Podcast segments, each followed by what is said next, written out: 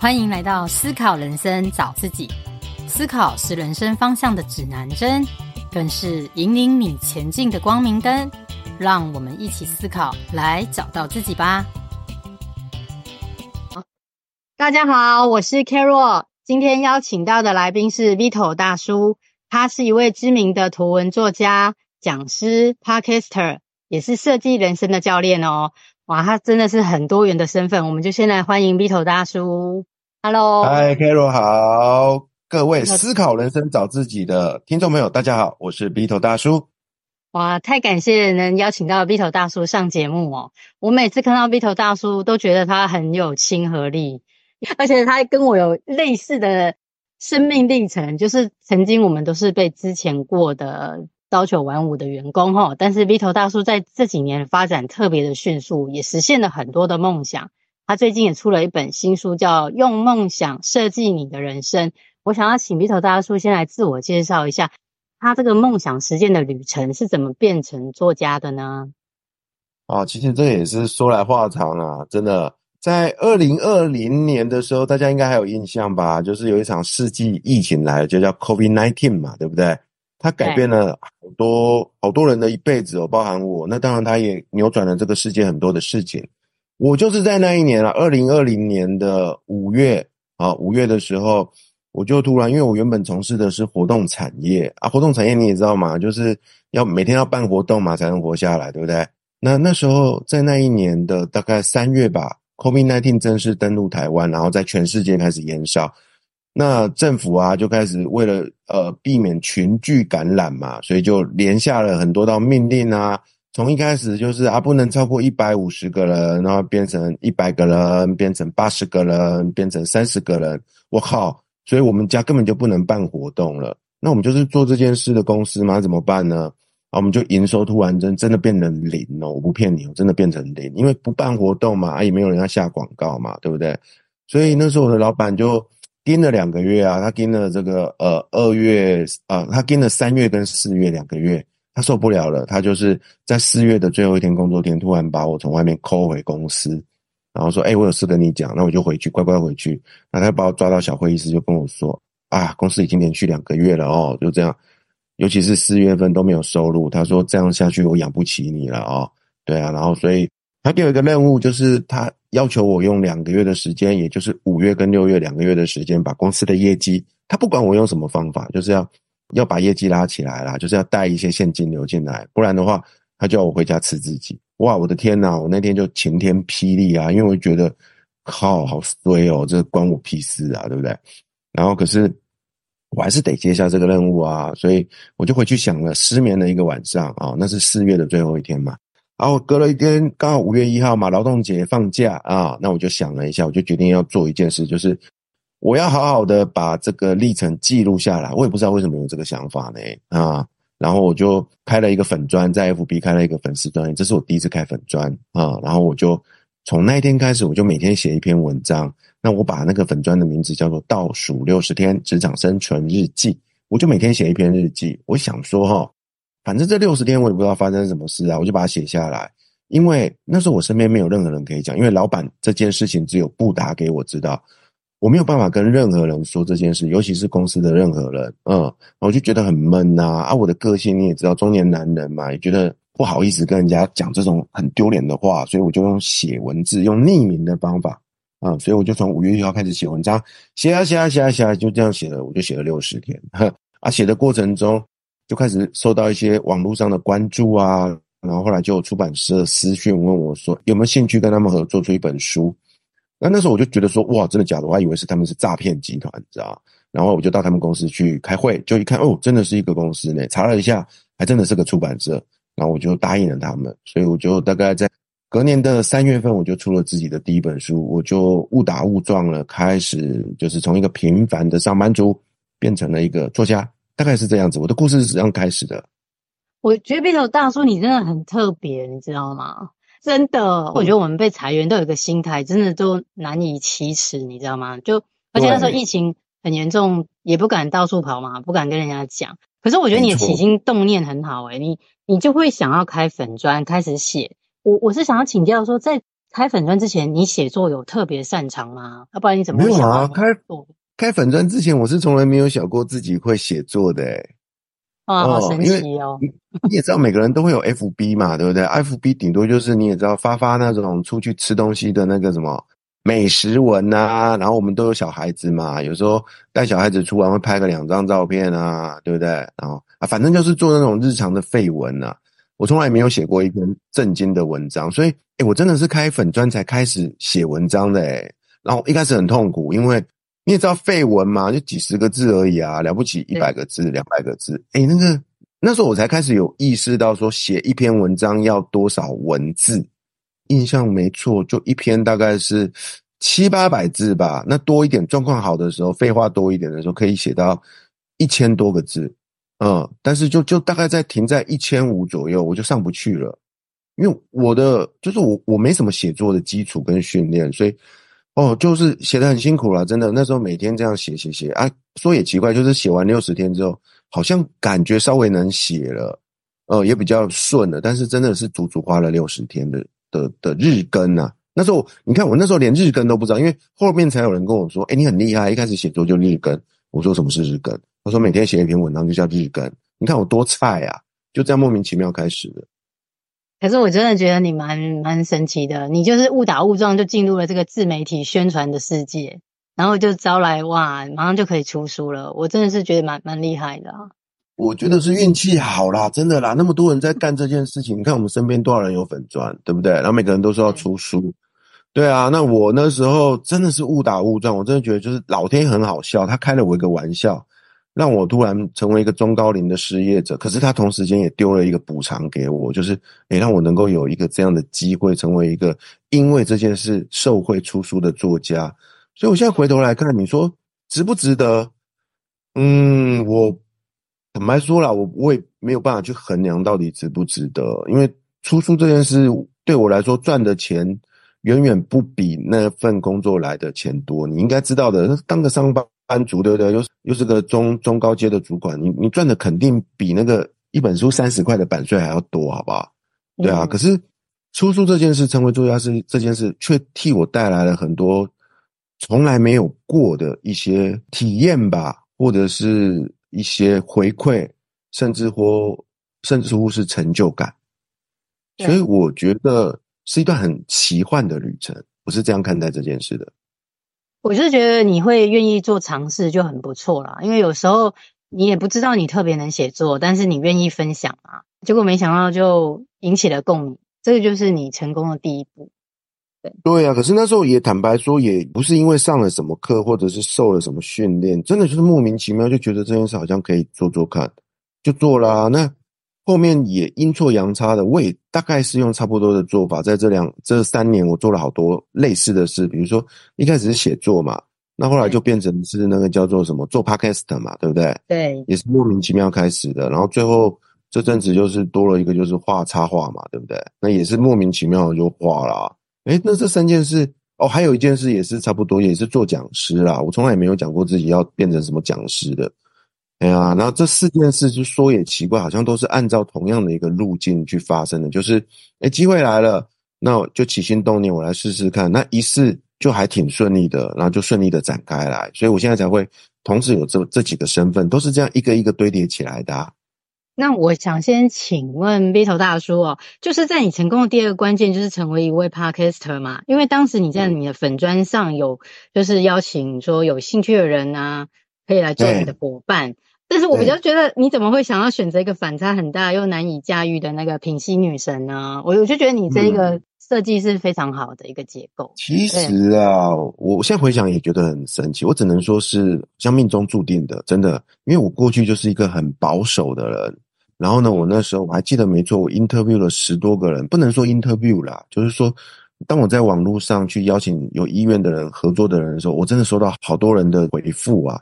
然后我我的我就两个步骤，就像以前我们那个什么啊，招募员工一样嘛，对不对？那第一关就是先跟他呃通个话，因为是 Podcast，所以是要讲话的，对不对？又不是交笔友，所以我就必须要知道说这个人的的声音是怎么样的，然后跟这个人的对谈的感觉是怎样的。所以只要回复我讯息的人，我就直接跟他约，然后我就会大概在线上跟他聊个半个小时，最少半个小时哦，就是大概了解他说啊，他是谁啊，他的背景啊，为什么他想要做这个节目啊？还有最重要就是你做这个节目，你想做怎样的节目？因为是一个合作嘛，就是我又不是老板，对不对？我是邀请一个 partner，那甚至乎你可以说是一个创业的合伙人。那为什么我要找这个人？很简单，那时候的我什么都没有，我没有钱，我没有资源，我没有经验。所以，我一个人要是要做这个 podcast，我很有自知之明，一下很一下就倒掉了。因为第一个，我讲话又不有趣；第二个，我也没有那个叫做多余的钱可以去负担这个过程中可能会产生的一些费用。所以后来想了半天，用决定用合伙的方式。哦，那一个一个 interview 了之后呢，我就我就陷入了纠结啊，每个都好优秀，每个都好特别哦，到底要选谁呢？呃，我到底要选谁呢？后来那一次，我做了一个人生中第一次的决定，就是。我决定要做一个我以往不曾做过的决定。什么叫以往不曾做过的决定？就是我要去挑一个跟自己完全不一样的人。嗯，就是一个心理的念头吧。因为我就回头看，我过去的人生都在做一样的选择，一样的事啊。哎呀，啊，机遇结果也没有多成功啊，对不对？那当然也没有失败啊，就是很安稳，就是我们说的安全牌啊。哎呀，做出那种合理的选择。那这一次，我就觉得说。欸、我想干一些不一样的事，欸，我有点中年叛逆了，真的。然后我就我就 interview 了那么多人，我还先搁了两天，什么都不想。然后我就在想说，嗯，午夜梦回的时候，谁会跑出来？那应该就是我心里面想要合作的对象。那说也奇怪，那两天谁都不想，就只想到品溪而已。对啊，所以我就好吧，好吧，那我就选他吧。所以就是这样来的。嗯，品溪真的蛮漂亮，你应该不是因为她的外表，绝对不是。我跟你说，如果照我以前的套路，我绝对不会选一个这么漂亮的。为什么？因为那是危险的，我会分心，你懂吗？我要选的是一个 partner，是一个合作伙伴，不是一个相亲的对象，嗯、也不是一个暧昧的对象。我很清楚知道，这个合作的对象必须要很安全，尤其是你也知道，在男女的关系上。这个对方如果是充满了那种所谓的致命的吸引力的话，你你一定会觉得很危险。你不要说什么光录音我就不知道往哪看了，对不对？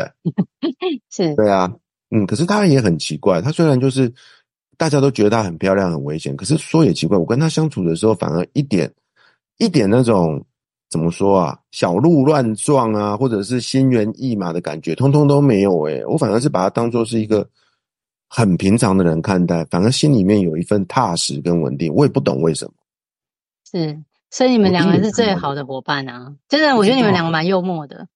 嗯，反正就这样选择他。那可是好笑的是，回头来跟他聊这件事，他倒是很明确的跟我说，当他第一眼看到我的时候，他就知道我会选他了。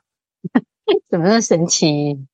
我也不知道啊。这段是我们一直到今天都还常常在茶余饭后在那边聊天的时候讲这一段，挺好笑的。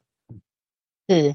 那大叔，你不止神奇这件事，我是想要知道说，那你之前有特别会讲话的身份吗？因为你本来是职训局的学生，那你是如何又重返职训局就变成讲师了？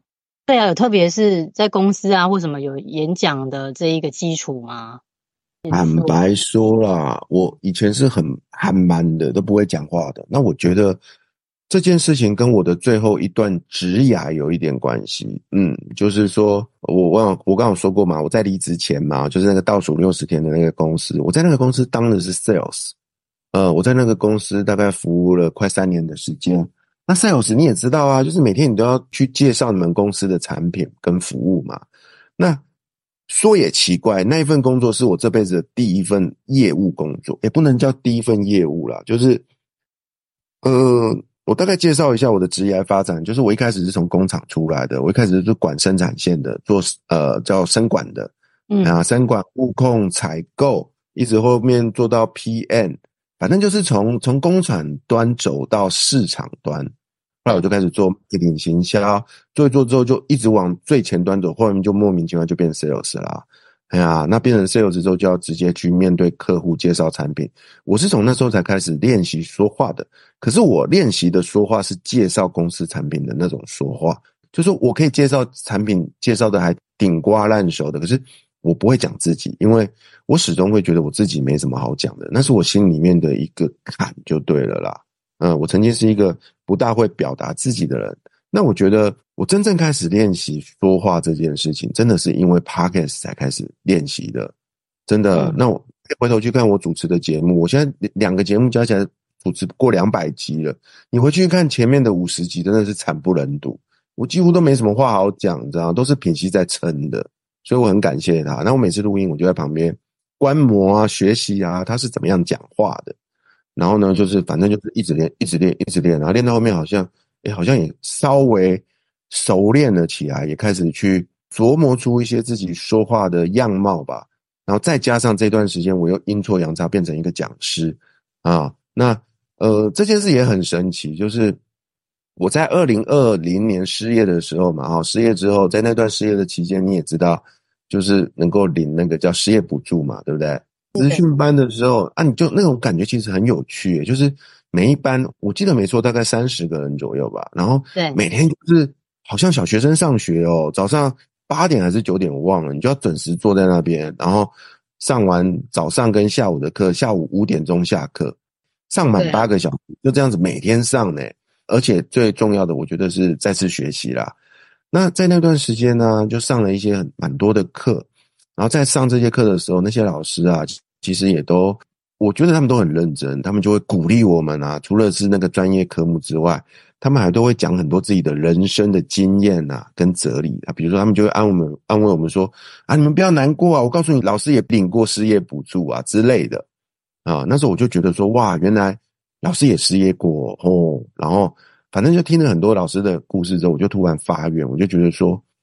哇，做这件事很有意义耶！我将来啊，就是就是重新回到职场之后，有机会我也要回来当职训班的老师，来帮助我的学弟学妹。什么叫学弟学妹？就是跟我一样失业的这群人哦，来帮助他们去找回重新回到职场的信心吧。嗯，然后也教会他们我我会的一些东西，就起了这个念头。那说也奇怪，就在那一年呃结训之后，可能因为我出了书啦，然后。就开始有一些机会，诶，他们那个原本的授权单位就突然问我说：“诶，我们在年底要开一班，然后我们觉得你你还蛮适合的，有没有意愿来教教看？”所以，我才回去，我才开始成为讲师的。嗯啊，可是刚开始当讲师，真的是什么都不会讲哦。我跟我记得好清楚哦，也是一个从早上讲到晚上八个小时的课。我跟你说，我讲到中午我就没力了，我就不知道要讲什么，你知道吗？那好可怕的那种感觉，我到今天都还记得诶。不过就这样子，我就开始训练起啊，就这样莫名其妙也过了一年多，我讲的课越来越多，那也越来越熟悉，等于说是同时靠着 Podcast 跟呃呃站在台上讲师这两件事，我认为啦，同时琢磨了我的说话能力，所以我现在稍微讲话好像还蛮顺的，我自己有时候也觉得挺奇怪的，可是真的就是硬练出来的。我我真的非常认同哦，虽然说 Podcaster 哦是很难变现，不过他真的是在这个过程中会训练你的口条，多少都会进步。所以我觉得 Vito 大叔你也是就是靠后天的养成嘛，就是蛮实战的啦，就是对对对对，磨出来的啦，真的磨，我一点天分都没有的，就是不断的练习，不断的练习。人家说原子习惯嘛，对不对？然后就每天练啊，每天练啊，对啊，哦，对我来说，我我这三年就是每天练啊。我觉得现在听到这边，就 Vito 大叔，你每一步其实真的就算是 像是一个奇幻之旅，就是梦想都有实践啊，感觉上都好不容易就翻转了你的人生。但是我知道你后来就是又遇到失婚嘛，在啊，对啊，对啊，那是想要请教 Vito 大叔，因为其实我看你第一本书的时候，我就感觉你原原本的婚姻啊，也是带给人家很美满的感觉。我说，我觉得这个落差应该是在你之后。也带给你不少的冲击，对。哇，这件事情呢，如果你你问我说，就是失业跟失婚比起来哪个比较痛？那我告诉你啊，绝对是失婚比较痛。为什么呢？那工作再早就有了嘛，对不对？啊，你会说伴侣再换就有？没有那么简单，好不好？你要想呢，那个就是两个人在一起这么久了，像我的这一段婚姻已经超过十五年了，然后你你。你从决定娶她的那一刻，你心里面就有一个念头，就是我要跟她白头偕老。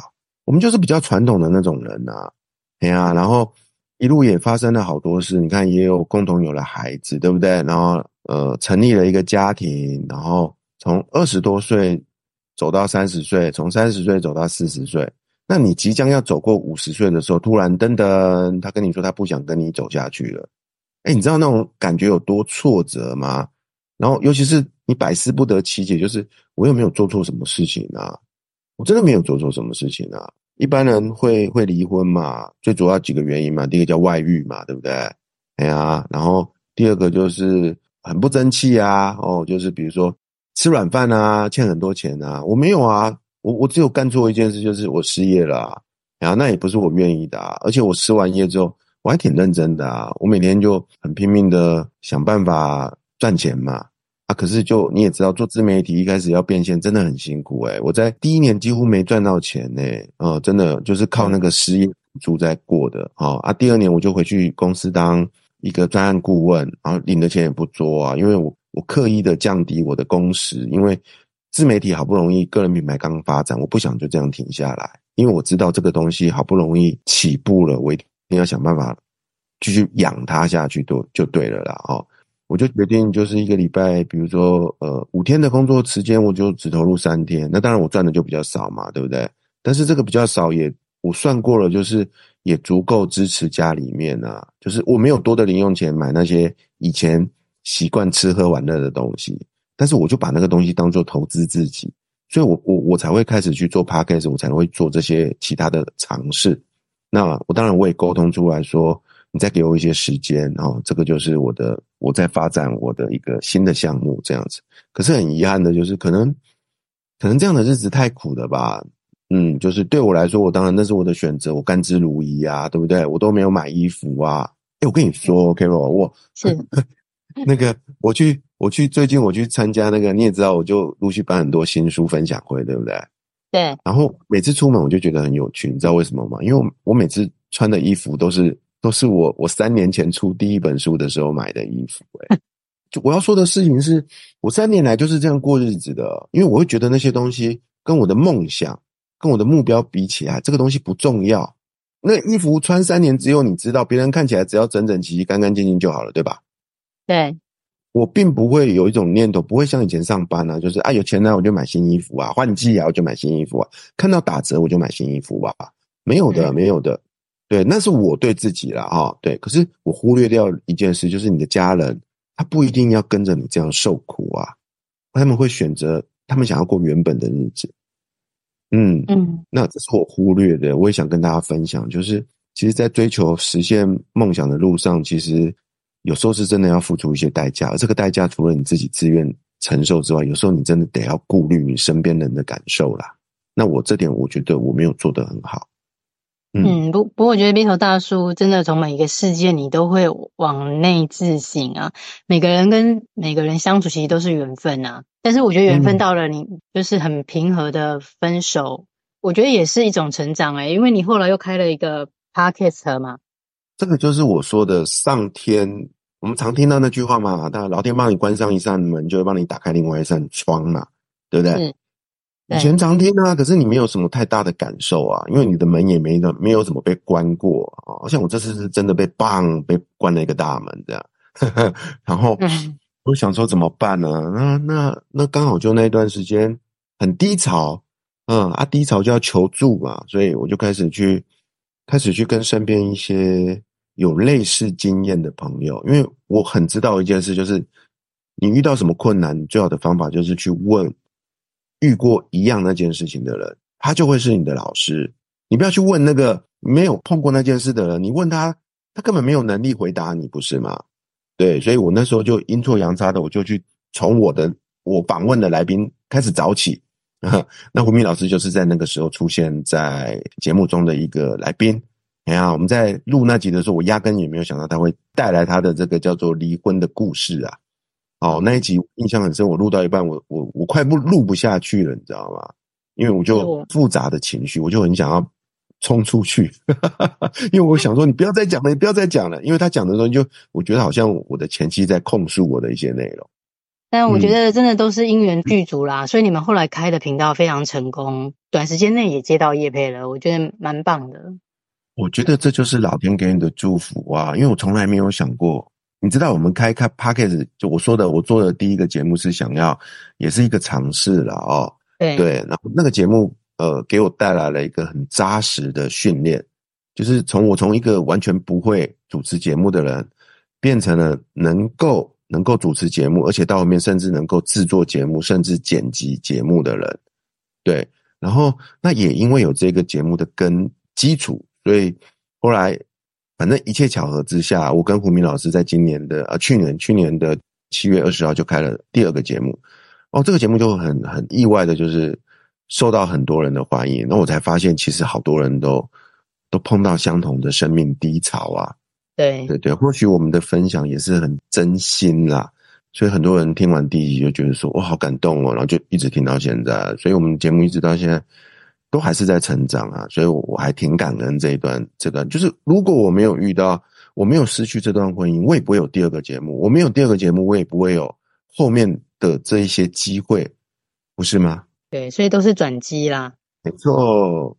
哎呀，那想再请教 Vito 大叔，你的新书嘛，用梦想设计你的人生，嗯、这是一本哦很实用的工具书，它教我们用三种成长思维、六种设计心态跟五个执行步骤啊。想说，请大叔来分享一下这本书要怎么帮读者找到自己。哦，这本书哦，其实呃，其实薄薄的啊。说真的，因为我不喜欢写长篇大论啊，所以这么容易阅读的。加上里面有大量的我自己的呃手绘的插图跟表格，所以说如果你愿意试试看的话，它倒是一个真的很好用的一个工具书哦。这本书其实主要分成四个章节，第一个章节呢讲的是梦想，因为这本书叫用梦想设计你的人生嘛，对不对？设计人生不怎么稀奇啊，因为呃坊间也有这样的书啊。可是我自己读完之后，我自己上过那个课之后，我就有一个很深的感触，就是那个书写的不够接地气，因为它是一本原文翻译书，所以你在读的时候，常常就很多人读到一半就读不下去了，你知道吗？翻译书都有这个毛病，所以对我这本书其实。内容是完全从这本翻译书来的，加上我上过他们的课，加上我自己有实践的心得，所以我等于是一个叫做亲身实践浓缩精华版。对，我就写了这本书。那但是我决定，我觉得它里面还少一个重要的元素，叫做梦想。为什么这件事情呢？因为我发现很多人，尤其是台湾人哦，真的不知道从小到大，因为教育的关系，都不知道自己要干什么，你知道吗？所以搞了半天，一辈子都在过别人期望的人生。那你去想象啊，当你过这样的人生的时候，你或许可以拥有很好的社会地位、很稳定的经济来源，但是你可能会闷闷不乐啊。因为我发现很多人就是无魂无体，亲像丢超狼，对吧？然后 对，就是这样子来的啊，所以我才决定要把梦想这个元素放到这本书里面。所以这本书叫做《用梦想设计你的人生》，其实它是两个讲两件事，第一个是梦想，第二个是设计人生。呃，所以这本书的第一个章节讲的就是梦，关于梦想。我希望透过第一个章节去跟大家分享，拥有梦想是非常重要的一件事情。不然，当你离开这个世界的那一天，最多人最遗憾的一件事就是没有好好的去做自己想做的事，那个就是梦想。OK，那从第二章节开始，我讲的就是设计人生的方法论。嗯，这个就是比较工具的部分了哦。我就依照 Stanford 大学的这一场 Design Your Life 设计你的人生的课，去把它依序去整理出来了。这个身为生命设计师最重要的六种心态，以及设计思考所采用的五个步骤。那还有一个就是呃，设计人生很重要的这个三个精神。OK，所以就是这本书叫三六五嘛，哈，对啊。那那有另外一层含义啊，就是你三百六十五天就照着这三个最重要的事情去做。你的人生可以从此与众不同。那这本书的第三个章节讲的就是设计人生里面的很重要的叫做呃练习啊，因为你知道听老师上课很简单，听完就忘了，对不对？所以我们要透过一些实作的练习去厘清一些自己的状态。所以在书里面呢，我一共列了。应该有超过十个吧，可是最重要的练习一共有七个主要的练习，我把它叫七大练习。你就可以透过这个七个练习去依序厘清你的过去、现在以及未来。那在厘清的过程中，你也会依序的发现，就是我是谁，我想做什么，以及我要怎么做。所以，当这本书阅读完的时候，你就很清楚知道，哇，此刻我的生命走到哪个阶段啊？接下来呢？诶我想要往哪个目标前进，以及最重要的就是我可以采取哪些行动，这是这本书我希望带给大家最大的一个收获。对，其实这本书真的是一个很好的工具书，但我觉得学了之后，其实最主要就是行动这两个字。真的，我觉得大家说都一直在行动。才有办法实践。对啊，所以这本书真的就是你你看到的不只是一些方法论或者是流程顺序而已。你除了看到这些偏工具层面的架构的内容之外，你还会看到一个大叔呵透过自己的故事，这个过去这六百天哦，他一步一脚印的发生的事情，结合刚刚我说的这些方法论，所以你读起来会觉得很有感啊，原来是这样哦，然后你就会有一点。我希望能够勾起一些你的热情跟你的兴趣啦，啊，你就可以说，嗯，连这家伙都做到了，我一定也没问题了，你就照着做，那就是我最期盼看到的事情。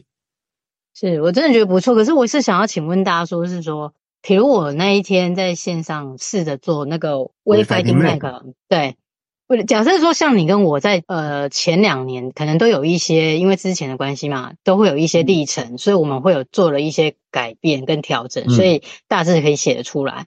我在回想以前，如果我们遇到之前的时候啊，我如果是一般的上班族，我真的好像没什么好写的呢，就觉得那个每天不是就是上班下班，然后回家顾小孩、煮菜，有一天就去上班。真的，我我如果在想，在如果是推回在更早之前，可能我真的写不出来。那如果是有人，他目前是一般上班族，他可能生活也很平淡，他可能连个方向都没有，他可能搞不好连学习什么他都很迷惘。因为我觉得我曾经有这一段感觉过了，我不晓得说 Vito 老师，你的学生有没有遇过这样子不知道怎么写下目标的状况？当然有啊，当然有啊，像你说的那种状态，其实就是一般很多人会面临的状态啊。他们就是每天就是困在一种既定的生活形态里，就是从每天起床上班，然后呢，或者是你是家庭主妇，你就是打理家里的一切，买菜，然后反正就是日复一日，年复一年嘛，对吧？那久而久之，人生就失去了热情跟跟信心了。事实上是有的，我刚刚说过有七个练习嘛，对不对？对。那事实上呢，哎，如果当你发现你的 We Fighting，我告诉你，其实每个人都可以写 We Fighting Map，只是你会，你可能会觉得那件事没什么重要，你会否定那件事情。所以，所以我发现有很多人透过 We Fighting Map 去找到很多呃感动，因为他突然发现，其实我还做了不少事情。那这中间有一个很重要的观念就。有一个很重要的角色叫做引导员呐、啊，或者是把它叫设计人生教练，就是你必须要有一个有经验的人啊、呃，那他最好是受过这堂课程的训练，他能够引导你去写下你没有觉察到的东西。是，嗯，可能这角色是非常重要的啦。那当然，我们还有一些其他的练习，比如说哦，在这个书里面还有一个另外一个练习很重要，叫好时光日志。OK，那这是在书里面的第二个练习。好时光日志就是在帮助你解决这个问题的。我们会邀请这个叫做呃做练习的人啊，去以周为单位，就是一个礼拜不是有一二三四五六七吗？对不对？为什么要以周为单位？很简单啊，你通常如果你是上班族，礼拜一到礼拜五就是上班嘛，啊，礼拜六、礼拜天就是家庭日或者是放假嘛，对不对？加上一个就是这七天，可能有些人的生活习惯，比如他会上教会啊，或者是他会去说礼拜几会去打球啊，反正就是。通常以周为单位，我们就会邀请大家去从你起床开始到睡觉为止，去记录下你每天发生的每件事情。哦，这个单位就切得很少很小咯。就算是你去上班，上班也可以切很多啊。比如说上班的途中，你搭乘这个呃呃捷运，这就是一件事情哦。你会觉得搭捷运有什么好写的？搭捷运就是你每天会做的事情，不是吗？OK，重点是你在搭捷运的那个当下，你是享受那个过程的吗？哎，有的人搭捷运觉得很烦很闷诶，那么多人挤得半死。那你有没有看过有的人搭捷运的时候很开心，都在那边看书或者是在看 YouTube，因为到公司就不能看了。Carol，你有没有这样的经验？是啊，对，对吗？对。我要说的事情是，呃，你刚说的啊，大家就很多人如果真的觉得都写不出来，我到底做了什么事，你就可以透过好时光日子去觉察，去发现，其实我告诉你，你每天从早到晚真的做了很多事诶只是你不自觉而已，而当你把这些梳理出来之后，嗯，你就可以在那里面去找到一些快乐或热情，或者是跟你的目标、梦想有有关的蛛丝马迹，是这样来的。要细分去细想，可能你觉得很琐碎的事，其实可能就是你的兴趣跟快乐的来源，要自己去查。就像那个柯南办案一样啊，你你就可以透过这种 daily 的很细微的，以以分钟为单位，以小时为单位去觉察。当然，你的觉察力够的话，其实你就不用切到那么细了，你就可以用像刚刚一开始说的 Wayfinding Map 找路地图，我们是以季为单位啊，哦，它是以季就三个月为单位去看。那当你在这个练习卡关的时候，你就反过来，你就你就回过头来用好时光日志用。每一天、每一个小时，甚至每分钟为单位来去做一个觉察，这两个是相呼应的啦。但是在完整的这个练习中，这两个都是要完成的，因为你就会很清楚知道，哦，对于我这个人来说，我做哪件事是最快乐、最 enjoy 的。是，所以就是要察觉自己，嗯、察觉的旅程就是我们的人生呐、啊。没错，那因为在这里面有提到说，生命设计师有六个最重要心态嘛，对不对？其中有一个。态就叫做觉察，对啊，好奇心啊，行动啊，都很重要。是的，是。那想要再请问大叔啊，因为你还有一个服务是大叔诊疗室嘛，那你咨询的范围好广哦，什么人生啊、感情关系、职业。那不知道去咨询的人如何，就是要怎么确认他想询问的问题会被解决呢？啊，这边就要看你。的对于“解决”这两个字的定义哦，请问 Carol，嗯，呃呃，你觉得解决这件事的定义是什么呢？是这件事要被搞定，还是说这件事情其实当我被说出来、被同理、被倾听的这个人理解的时候，你的问题就被解决了？其实我觉得大部分会去问问题的人哦，是希望得到同理。他搞不好答案他有了，但是他可能需要有一个人来附和他，后来引导他，再厘清，再次厘清，应该是这样。我常会举个例子，就是你也知道我们的长辈嘛，哈，像我妈妈他们就很爱干一件事，就到庙里拜拜，有没有？然后庙里拜拜的这个跟神明说话，或者是这个，如果你是什么天主教、基督教徒，你会到教堂去礼拜嘛，对不对？你会跟神父告解，哎，我觉得那过程挺像的，就是基本上神明是不会跟你讲话的，没错吧？所以他拿着两呃三炷清香，很虔诚的在那边跟他喃喃自语，说了所有你心中想要跟他报告的、说明的一些话吧，或者是许下一些愿望的时候，啊，这时候说也奇怪，他们好像就感觉好多了，他们就回来了。神明有解决他的问题吗？没有啊。可他就觉得得到了一个心灵上的寄托，不是吗？哦，你你有点像那个日本的那个陪伴大叔，就是倾听的角色，有没有？倒也不是这样，因为我一开始我做这件事的时候啊，我当然是也想要解决人家的问题啊。所以，那我先说一下为什么会有这个服务，因为以前我在公司当主管的时候，你也知道，当主管就要解决很多部署的问题嘛，对不对？那说也奇怪啊，我除了要解决我们家部署的问题，我还要解决隔壁的部署的问题耶。然后就觉得很莫名其妙，为什么大家都喜欢来找我倾诉啊？后来我才搞懂一件事，就是哦，可能他们都觉得我是一个还蛮愿意听他们说话的主管。嗯，嗯，这蛮重要的哦。对，因为有很多主管你也知道，就永远板个扑克脸嘛，对不对？或者是他人威感比较重，就是你一看他就会躲得远远的，你不会想要靠近他的那种啦。嗯，那我可能在这件事做的还不错，就是说也奇怪，常常会有人说说，哎，Bito，呃，我。你今天晚上有没有事？我说怎么了？他说我有件事情哦，我想要听听你的意见。那通常我都会说好啊，只要我没事的话。所以我是这样才开始做这件事的。然后那时候做着做着，我就突然觉得说，哎，这，反正我都做那么久了，我应该这件事做得还行吧。我就想要把它当做是一个可以尝试的一个商模吧。那或许我也我也曾经看过您刚说的这个出租大叔这一系列的书。对，那我就觉得好像可以试试看这件事情，所以我才开始做这件事的。一开始我也想要解决人家的问题，可是后来我发现我错了，因为有超过一半的人来，他只是要你听他讲话，他没有让你听你说什么，哦、或者是当你还没跟他开口说出你的呃，你想要跟他说的一些建议或回馈的时候，他已经自动的跟你说啊，我跟你讲到一半的时候，我突然想通了，我知道我该怎么做，然后就很开心就跑走了。啊，是啊，我根本就没有机会讲，神奇嘞！是。我就觉得这这也不错啊，然后我才开始也放下了一些我觉得我该做的事，因为在工作上是这样的，就是当你是一个部门主管，那你的属下来跟你报告一件事情的时候，你们是要去找出这件事情的解决方案，对不对？对，所以这时候你有一个责任，你必须要引导他，或者是帮助他，协助他解决他眼前遇到的困难。这个是在工作上，是在职场上。但是回到大叔诊疗室，我没有这份责任啊。那我反而发现了大叔诊疗室最重要的功能，其实就是第一个叫倾听，因为很多人都不知道，找不到一个可以愿意听他讲烦恼的一个对象。好，这是我后来发现最重要的一个价值，倾听。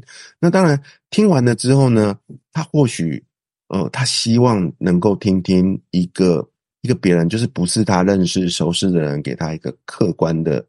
回馈或建议吧，那这时候才会是第二个功能，就是真的给他他需要的回馈或建议。我再强调一次，是他想听的时候，你才能讲哦。因为当他没有做好准备的时候，你这时候给他的任何建议，其实或许不会帮到他，反而会呃让他有更大的压力。就是也不能随便下指导期啦，因为因为你在书中，对，你其实是就是不批评、不打断，保持好奇心。你就是、啊、对不对？这就是重点啊！你很有亲和力，跟他聊就可以。所以我后来啊，去接触到设计人生这套方法，当我看到这三三点很重要的事情的时候，我也真的全身就发抖。我才发现说，哦，原来我早就在做这件事情了。哎、欸，真的，你、啊、你好，你好多专长哦。对啊，不批评，不打断，保持好奇，这就是身为倾听者最重要的三种特质。所以我说，我还挺适合做这件事情的。真的，真的很适很很很有亲和力，嗯，然后又有这个三个特色。好的，而且不知不觉很早以前就开始做到现在。对，你本来可能就有这个天赋了，然后后来发现，哎，他讲的不就是就是你自己吗？你就是可以一个引很好的引导员。嗯是啊，是啊。那最后想要再请教大叔分享一下你未来的规划，那可不可以再鼓励一下正在追寻梦想的这些朋友？如果感到疑惑的时候，你有没有一些鼓励的话要送给大家？好啊，我刚有说过嘛，就是我现在有同时有很多个身份，第一个是图文作家嘛，对不对？我希望能够继续呃用这样的身份继续创作下去。我现在出了已经出了自己的第二本书，那在二零二四年我有计划要出自己的第三本书，那在二零二五年我也有计划出自己的第四本书啊，管他的，反正就是继续写下去、画下去就对了啦。好，就是继续成为一个创作者。那第二件事就是我是一个 podcaster 嘛，所以在这件事情上，我也希望在新的一年继续深耕。所以除了继续经营好现在的两个节目之外，那我也即将挑战我的第三个节目。嗯，哇，就是太强了。这两个节目是我自制的节目啦。那可能，哎，我也很感谢，就是有很多贵人给我机会哦。所以我有，如果顺利的话啦，我可能在年后甚至年前我就有第三个节目，但这个节目是。获邀合作的，就等于说是，就怎么说啊？就前面两个节目都自己自己花钱做的啦，这个节目就是人家愿意花钱请我帮他做啦，所以对我来说也是一个小小的里程碑啊、呃。那我就觉得哇，那也不错。你看，从一个节目、两个节目变成三个节目，也是一种肯定嘛，对吧？所以我打算去做好这个 Podcast 这个角色，因为做 Podcast 的这件事情对我来说，真的帮我带来了好多无形的丰盛，你知道吗，Carol？就是。我虽然好像到目前为止没有赚到很多钱，可是它给我带来好多机会哦。哦，那这边也包含了就是第三个身份，就是讲师嘛。对啊，就是我有一个系列的课，就是教人家做 podcast 的这件事，固定都会获邀去开课。那那在这个过程中，我去教过呃年纪很轻的二十几岁的，那我也教过年纪很长的七十，年纪最大的学生是七十六岁，今年七十七岁了，你看看。我就觉得哇，好棒哦！我真的有那种就是成为一个老师的感觉啦。对，所以我在新的这一年，二零二四年，我会继续深耕，就是呃，podcast 这件事情，让自己成为一个更全面，然后也更有经验的一个 podcast 制作，而且也是主持人。再来讲师的部分也是，今年我希望能够在讲师的这个角色上能够有更多的琢磨哦。随着自己出了这个第二本书，所以我能够讲的东西。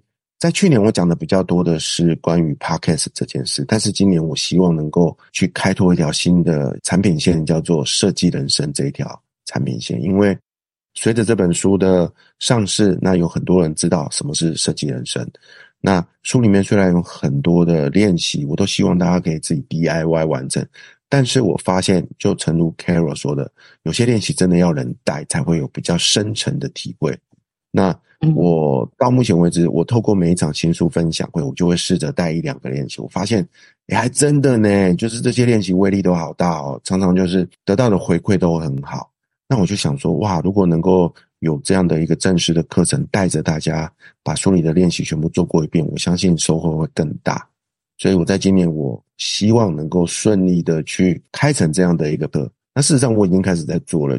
那但是我最终的目的是在三月份的时候能够办一场两天的训练营，透过整整两天的时间，让你可以从一个不知道什么是呃设计人生的的麻瓜，呵呵，然后透过透过你的亲身的一个实行，你就可以去哇，却彻底的去学到设计人生的这一套方法论，而且最重要的就是。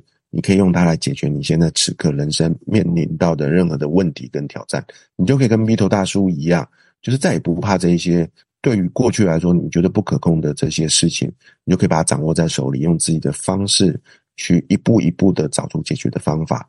嗯，然后这个是今年最大最大的一个愿望啊，就是呃能够好好的推广设计人生这套方法。那最后一个就是我的最后一个身份嘛，就叫做什么呢？设计人生教练嘛，对不对？所以，嗯，我希望的是自己能够成为一位设计人生的传道士啦。啊，就是说这套方法不是我发明的，这套方法是来自于 Stanford 大学的。对，那这套方法的分享，这套方法并不是要去赚钱或者是盈利，而是希望透过这套方法帮助到更多更多的人。所以我期许自己能够成为一个设计人生的推广伙伴。那也因为这样，我也跟这个。原本带领我踏入去了解这个课程的单位，就是台大设计学院哦，还有这个 DTour 的团队，我也跟他们建立非常好的关系。我希望我们能够在未来用一种合作伙伴，也就是这本书也有提到，生命设计师最重要的一个心态叫通力合作。我希望能够用通力合作的方法，帮助他们一起让这套方法。让全台湾更多的社会人士知道，为什么呢？因为设计人生这套方法进到台湾现在大概三四年，但是坦白说，是从学校开始推动起的，等于说他是从十多岁、二十多岁的人由下往上推，OK，所以他们缺乏一股由上往下的力量。那我认为我刚好是能够补足他们这一块的一个一个人选的啊，所以在征求他们的同意之下，我也写了这本书。那我也承诺。会好好的去尽到这一份责任跟义务，所以这本书其实就是我的一个兑现承诺的一个产品。因为我去上了他们课，我收获很多，所以我就透过这本著作，把一本大家可能比较难阅读的原文书，变成一个大家比较能够接受的，就是比较比较接地气的书。那推出到现在，我觉得还不错，大家读过之后的接受感都还蛮高的，所以我还蛮开心的。去年做了这件事情，那今年我就决定把我当做是我的。设计人生推广元年，这就是我今年最主要的任务。真的，大叔这样讲起来好丰盛哦！你好多事情都已经显化了，嗯、而且我觉得你蛮会感恩的。你自己在台大上了这个选修的课，那他们是以学生为主嘛？那你现在反过来，你会想要以中高龄为导向，嗯、并且跟台大这个单位啊做一些合作，共同合作的推广，我觉得蛮好的，就全方位的啦，会让台湾人更多人受益。是啊，这也是这一套方法带给我很大的一个收获啦。对啊，我觉得光听 Vito 大叔这样讲，就可以鼓励很多现在在迷惘的人，因为连你本来是一个平凡的上班族都可以翻转了，这可以带给很多人鼓舞。对啊，这就是慢慢转变，就是由内而外的改变啦。我真的觉得这就是老天给我最大的祝福跟礼物。那当然，可能也是我的使命啊，对啊，所以我才做了这么多的事情。但是坦白说，都是为了，除了为了自己之外，也是为了呃创造更好的人生啦。就而且不只是我的，是很多的人的人生哦。是，嗯，好哟，真的很感谢大叔今天跟我们分享那么多。那你最后，嗯，你送给我们大家一句话好了，你觉得这句话可以帮助在迷惘中的人是哪一句话呢？好啊，我要送给大家这句话，其实就是我写在书书本的封面这句话啦，就叫做啊。自己的未来自己做主，自己的人生自己设计。你不要再怪天怪地怪别人了，好不好？你也不要把自己的将来托付给任何人的手上。在过去，我们都是这样子啊，对不对？对啊，交给就是啊，拼命念书啊，然后去考试啊，上一个很好的公司啊，你都把自己的未来交代别人啊，你扪心自问，那是你想要的什么？根本就不是。你只是为了那个社会地位，只是为了那个金钱，只是为了那个名声，不是吗？当有一天你突然醒觉，哎，那不是我要的人生诶，那你就要开始思考一件事：那我的人生到底想要什么？不管那是什么，都值得你用余生去追求。真的相信这句话：自己的未来自己做主，那自己的人生自己设计，只有你才是自己的生命设计师。所以鼓励大家跟我一样，勇敢的成为自己的生命设计师吧。好，谢谢 Vito 大叔今天分享那么多智慧给我们哦。那我我会把 Vito 大叔的资讯放在节目资讯栏，就是请大家一起来支持 Vito 大叔的书啊，或课程啊，或节目。那我们今天就到此喽，Vito 大叔，拜拜，谢谢，谢谢 Carol，拜拜，谢谢，拜拜。我的节目会固定在每周四上架。若您喜欢我的节目，欢迎追踪我的粉专，思考人生，找自己。这里会提供一些文字稿以及金句与您分享，也欢迎追踪我的 IG，一起连接，互相交流，并恳请支持。欢迎到 Apple Podcast 或 iTunes 给予五星评分或留言。您宝贵的意见将是我持续创作的动力，或请小额赞助，请我喝杯咖啡，我都会非常非常感谢您。谢谢收听，我们下周见哦。